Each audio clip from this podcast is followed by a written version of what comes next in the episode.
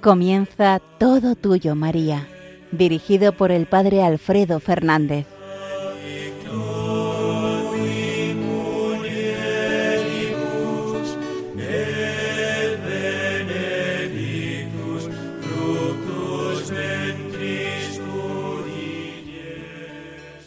Muy buenos días, queridos amigos, queridos oyentes de Radio María. En las primeras horas de la mañana de este sábado, Día de María, Día de la Virgen, nos encontramos en la radio de nuestra Madre para hacernos más de María, todo tuyo María, para ser con ella todos del Señor.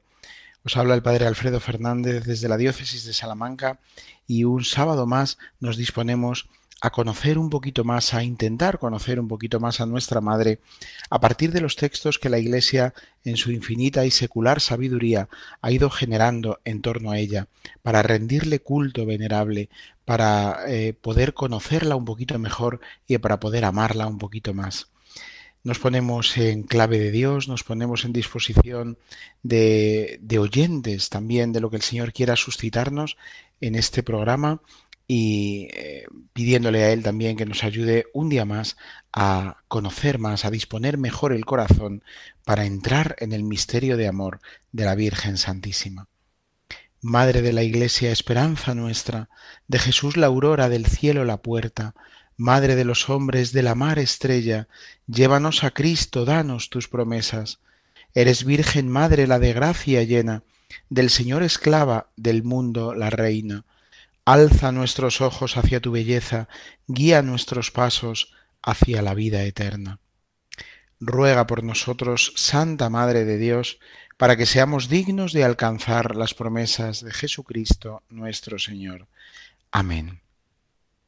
Pues sí, queridos amigos, invocando a la Virgen nuestra Madre y deseando con ella honrar y, venerar mucho más al Señor, todas las celebraciones de la Virgen en la liturgia católica están llamadas a ser una invitación a entrar en el misterio de Dios, a, dar gloria y alabanza al Señor a través eh, de María. Eh, cada una de las celebraciones de la Virgen pretende siempre como único y permanente objeto la obra de Dios, ensalzar la obra de Dios realizada en María en consideración a Cristo y a la Iglesia. Bien, pues estábamos comentando, si recordáis del último programa, en la misa, dentro de las misas que el misal de la Virgen María nos ofrece para el tiempo ordinario, la misa que lleva por título La Virgen María, Templo del Señor. Forma parte esta misa del primer, de la primera sección de misas para el tiempo ordinario. Ahí os recuerdo tres secciones de misas para este tiempo. La primera sección en la que estamos comprende 11 formularios y en ellos se celebra fundamentalmente la memoria de la Madre de Dios bajo una serie de títulos tomados principalmente de la Sagrada Escritura o que expresan de una manera particular la relación de María con la Iglesia. Habíamos comentado ya, habíamos hecho una introducción a esta misa Santa María, la Virgen María, Templo del Señor. Habíamos comentado en el programa anterior las oraciones y las antífonas, la oración colecta, la oración sobre las ofrendas y la oración de poscomunión. Vamos a centrarnos hoy especialmente en la lectura orante, como siempre tratamos de hacer, y el comentario del prefacio de esta misa. Prefacio que lleva por título Santa María, templo singular de la gloria de Dios. Santa María, templo singular de la gloria de Dios. Seguimos ahondando en este misterio del templo, en esta imagen hermosísima de la que también María es eh, referente primero. María es el templo que acoge a Cristo, su Hijo, el templo en el que Cristo habita, el templo que nos ofrece siempre esa posibilidad permanente de encuentro con el Señor. Bien, pues el prefacio de esta misa lleva por título, como os decía, Santa María, templo singular de la gloria de Dios hacemos la lectura orante del texto de este prefacio. Siempre el diálogo inicial de todos los prefacios, común a todos ellos, y la introducción también relativamente similar a la de todos los prefacios. En verdad es justo y necesario, es nuestro deber y salvación, darte gracias siempre y en todo lugar, Señor Padre Santo, Dios Todopoderoso y Eterno. Y a partir de aquí, el texto específico de este prefacio. porque te has preparado una morada en nosotros, purificada e iluminada por el Espíritu Santo y santificada con tu presencia. La Virgen María, por el misterio de la Encarnación y por su fe obediente, se convirtió en templo singular de tu gloria, casa de oro, adornada por el Espíritu con toda clase de virtudes, palacio real resplandeciente por el fulgor de la verdad, ciudad santa que alegran los ríos de la gracia, arca de la nueva alianza que contiene al autor de la nueva ley, Jesucristo, Señor nuestro. Por él los ángeles y los arcángeles te adoran eternamente, gozosos en tu presencia. Permítenos unirnos a sus voces cantando tu alabanza. Aquí concluye el texto del prefacio que da paso al canto del Sanctus. Bien, nos adentramos entonces en la meditación y en la lectura un poquito más pausada de este cuerpo central del prefacio, que como veis, de nuevo, en este caso también, en esta misa, está cargado de simbolismo, de imágenes que muchas veces nos remiten a las letanías de la Virgen y que en cualquier caso están eh, imbuidas también de una profunda hondura bíblica. Has preparado te has preparado, damos gracias, es justo y es nuestro deber y salvación darte gracias, Señor. Siempre nos dirigimos a Dios. ¿Por qué es, es, justo y necesario, es nuestro deber y salvación darte gracias siempre y en todo lugar? Pues es, esto es así porque te has preparado una digna morada, te has preparado, perdón, una morada en nosotros, purificada e iluminada por el Espíritu Santo y santificada con tu presencia. En cada uno de nosotros el Señor se ha preparado una morada, una morada que ha sido purificada e iluminada por el Espíritu Santo y santificada con su presencia. ¿Cómo podemos saber que el Señor ha preparado una morada así en nosotros? Porque la Virgen María, imagen singular, templo singular, es precisamente el templo, eh, la morada que el Señor con exquisito primor se ha preparado para acoger a su Hijo. Mirándola a ella, podemos también nosotros descubrir que nosotros hemos sido también pensados por el Señor como morada para acoger al Señor mismo. Morada purificada también e iluminada por el Espíritu Santo y santificada con su presencia. ¿No es acaso nuestro, nuestro cuerpo templo del Señor cada vez que lo recibimos en la comunión? en la Santísima Eucaristía? Bien, pero nos centramos entonces en la imagen de la Virgen.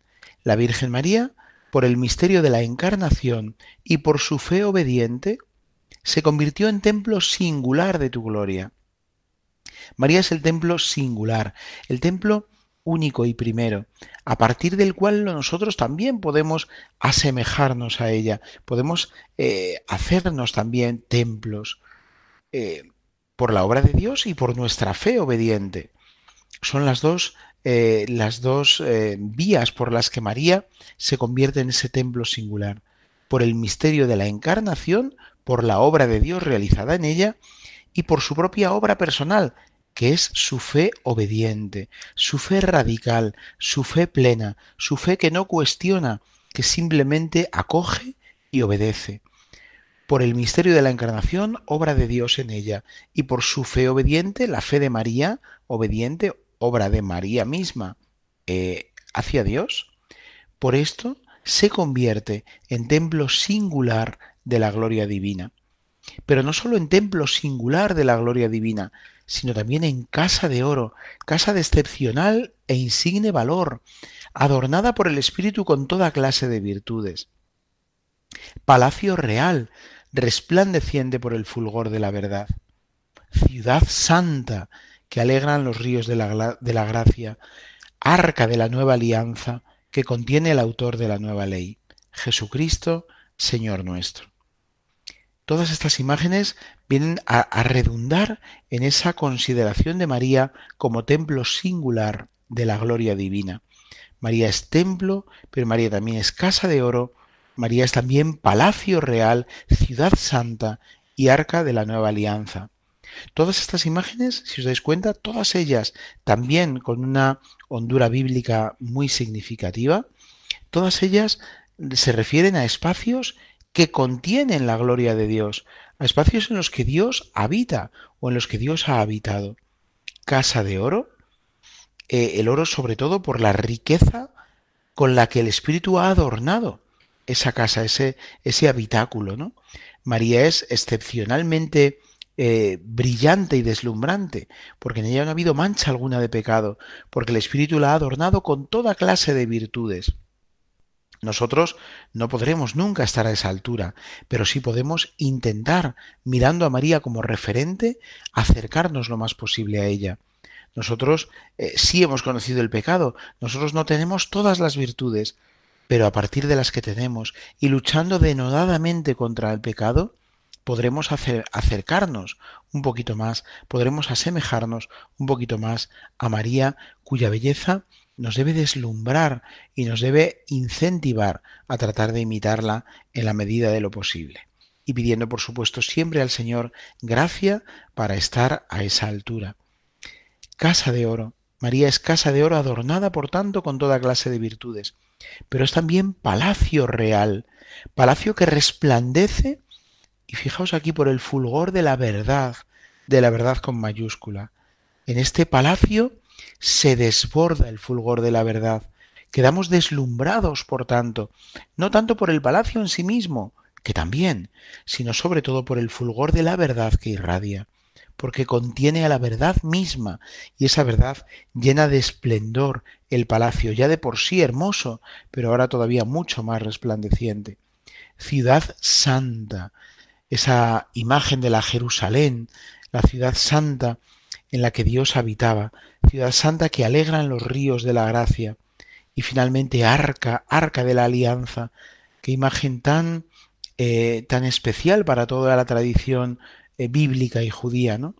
El arca es el lugar en el que eh, se conservaba celosamente por parte del pueblo de Israel la presencia de Dios, la presencia viva de Dios que había acompañado siempre a su pueblo muy especialmente durante toda, eh, todo el éxodo y la travesía por el desierto hacia la tierra prometida. Bueno, pues María es el arca de la nueva alianza que contiene al autor de la nueva ley. María sí que contiene al auténtico, verdadero y definitivo Dios vivo y verdadero, de la que aquella primera arca, el arca de la antigua alianza, era solamente pues un anticipo y una imagen. María es, repito, por tanto, templo singular también casa de oro, palacio real, ciudad santa y arca de la nueva alianza, que contiene el autor de la nueva ley. Todas estas imágenes nos llevan a asombrarnos con María, a rendirnos ante ella y a desear, también como ella, poder nosotros ser dignos, aunque sea a infinita distancia de ella, de acoger al Señor, que aun así, a pesar de nuestra indignidad, también entra en el templo de nuestro cuerpo, también quiere ser acogido por nosotros y también quiere ser irradiado por nuestra vida de gracia, por nuestra vida de santidad. Bien, pues dejamos que la música nos ayude a ahondar en todo lo que estamos meditando y en unos instantes continuamos.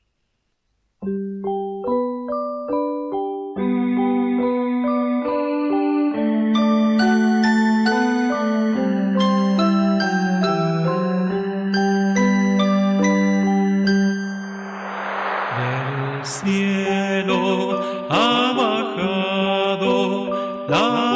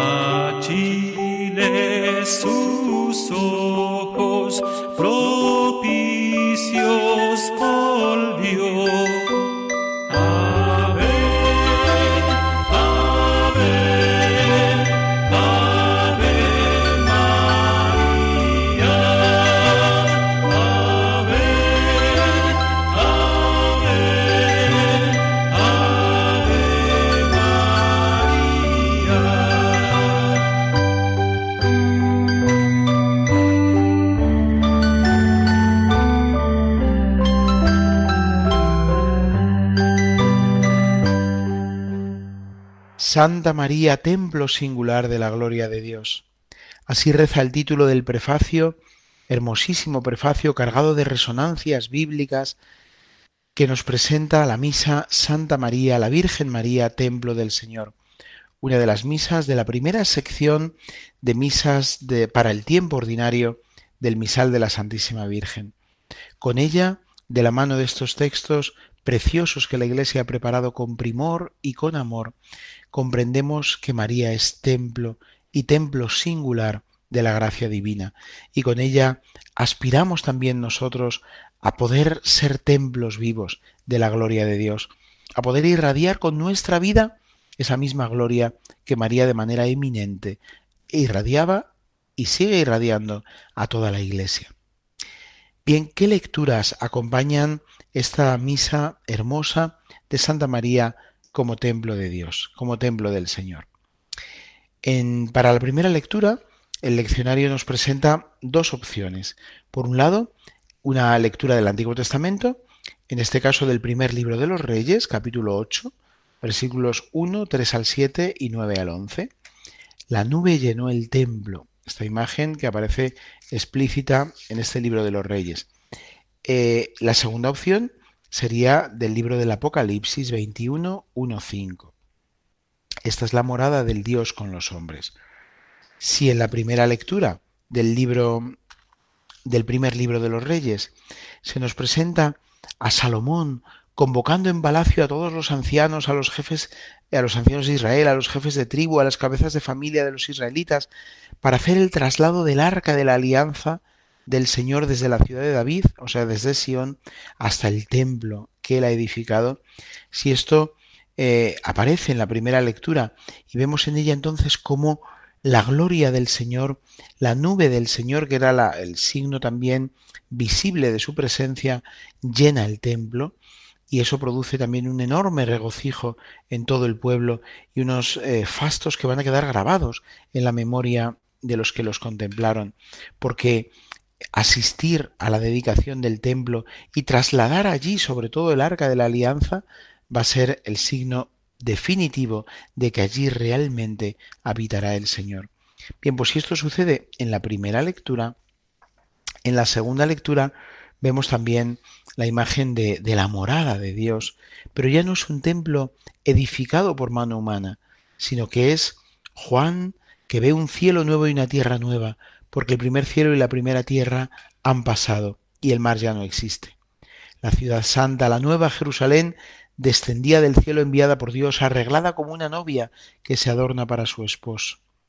Y en esta imagen, eh, pues digamos, eh, del final de los tiempos, esta imagen apocalíptica de Juan, eh, escucha la voz potente que desde el cielo se le dice, esta es la morada de Dios con los hombres, acámpara entre ellos, ellos serán su pueblo, y Dios estará con ellos y será su Dios. Estas palabras directamente nos remiten a esa primera alianza en el Sinaí, cuando Dios hace del pueblo su pueblo elegido y se compromete a cuidarlo con un amor de especial eh, exclusividad. ¿no?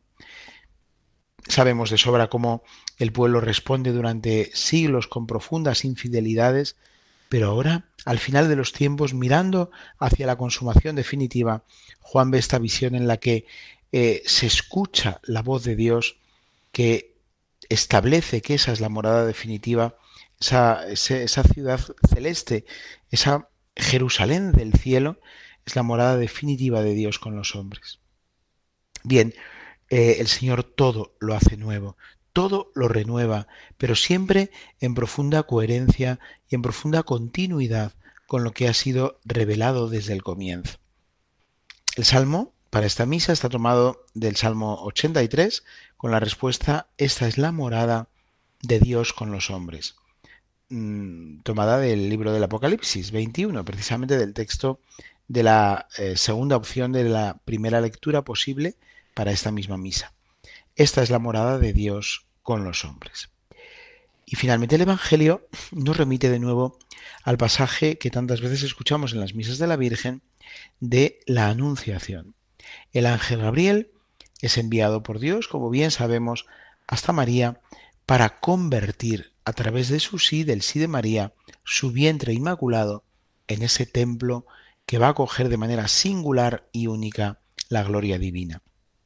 Es justo ahí, en el sí de María, cuando ella comienza ya a constituirse en templo del Señor, en templo vivo de Dios, en templo en el que el Señor va a habitar y se va además a alegrar de poder eh, habitar precisamente allí.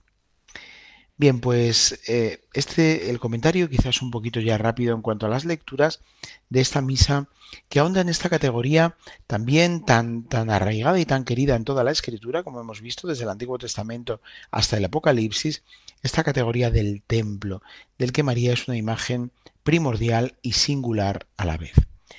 Bien, me gustaría eh, culminar este programa de hoy haciéndome eco de la lectura, pues en esta pequeña antología que vamos comenzando a, a intentar eh, acumular, eh, a copiar de textos hermosos dedicados a la Santísima Virgen, quisiera hoy hacerme eco de la eh, lectura que aparece como segunda lectura en el oficio de lecturas en la fiesta de Nuestra Señora de Lourdes, que Dios mediante mañana celebraremos.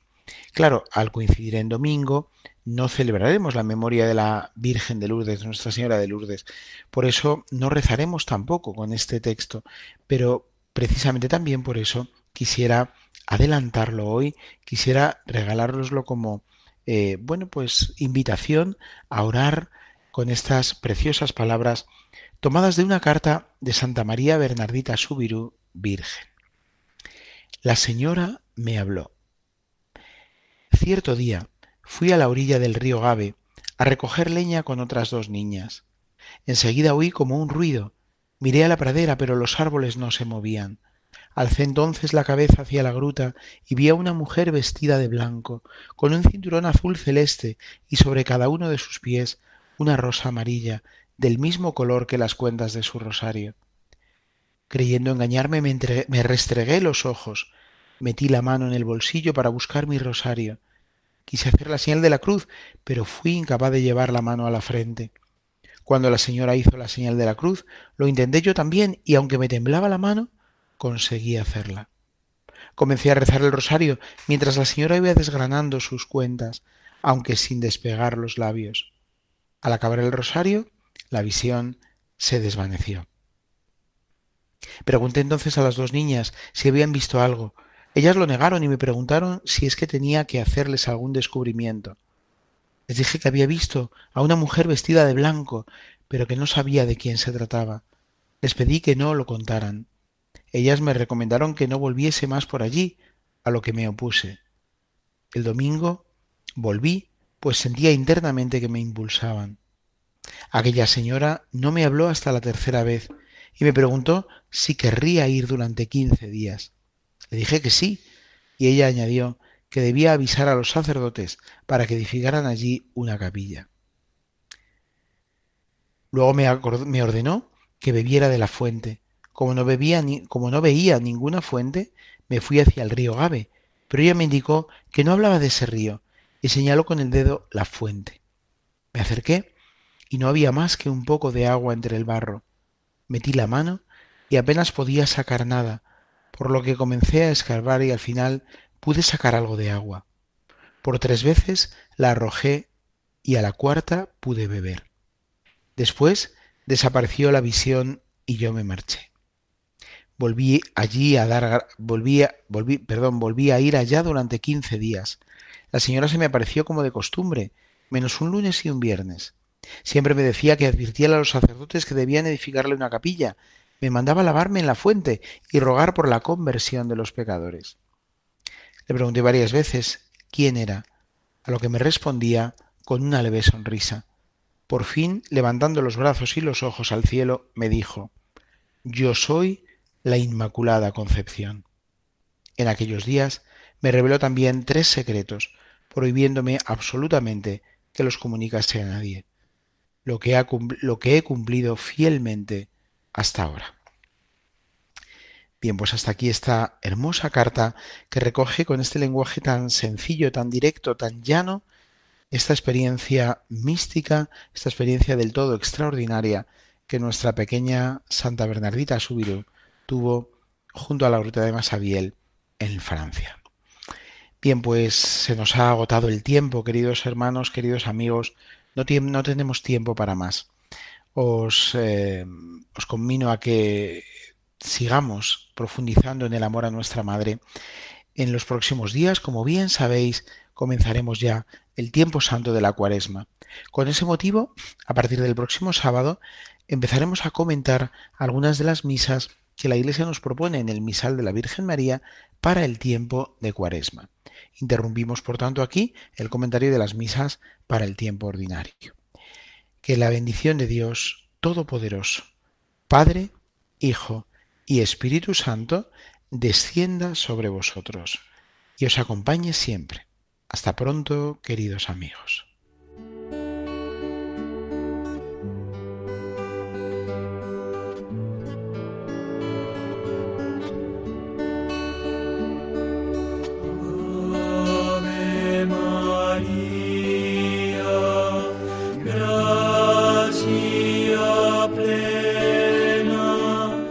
Han escuchado en Radio María Todo Tuyo, María, dirigido por el Padre Alfredo Fernández.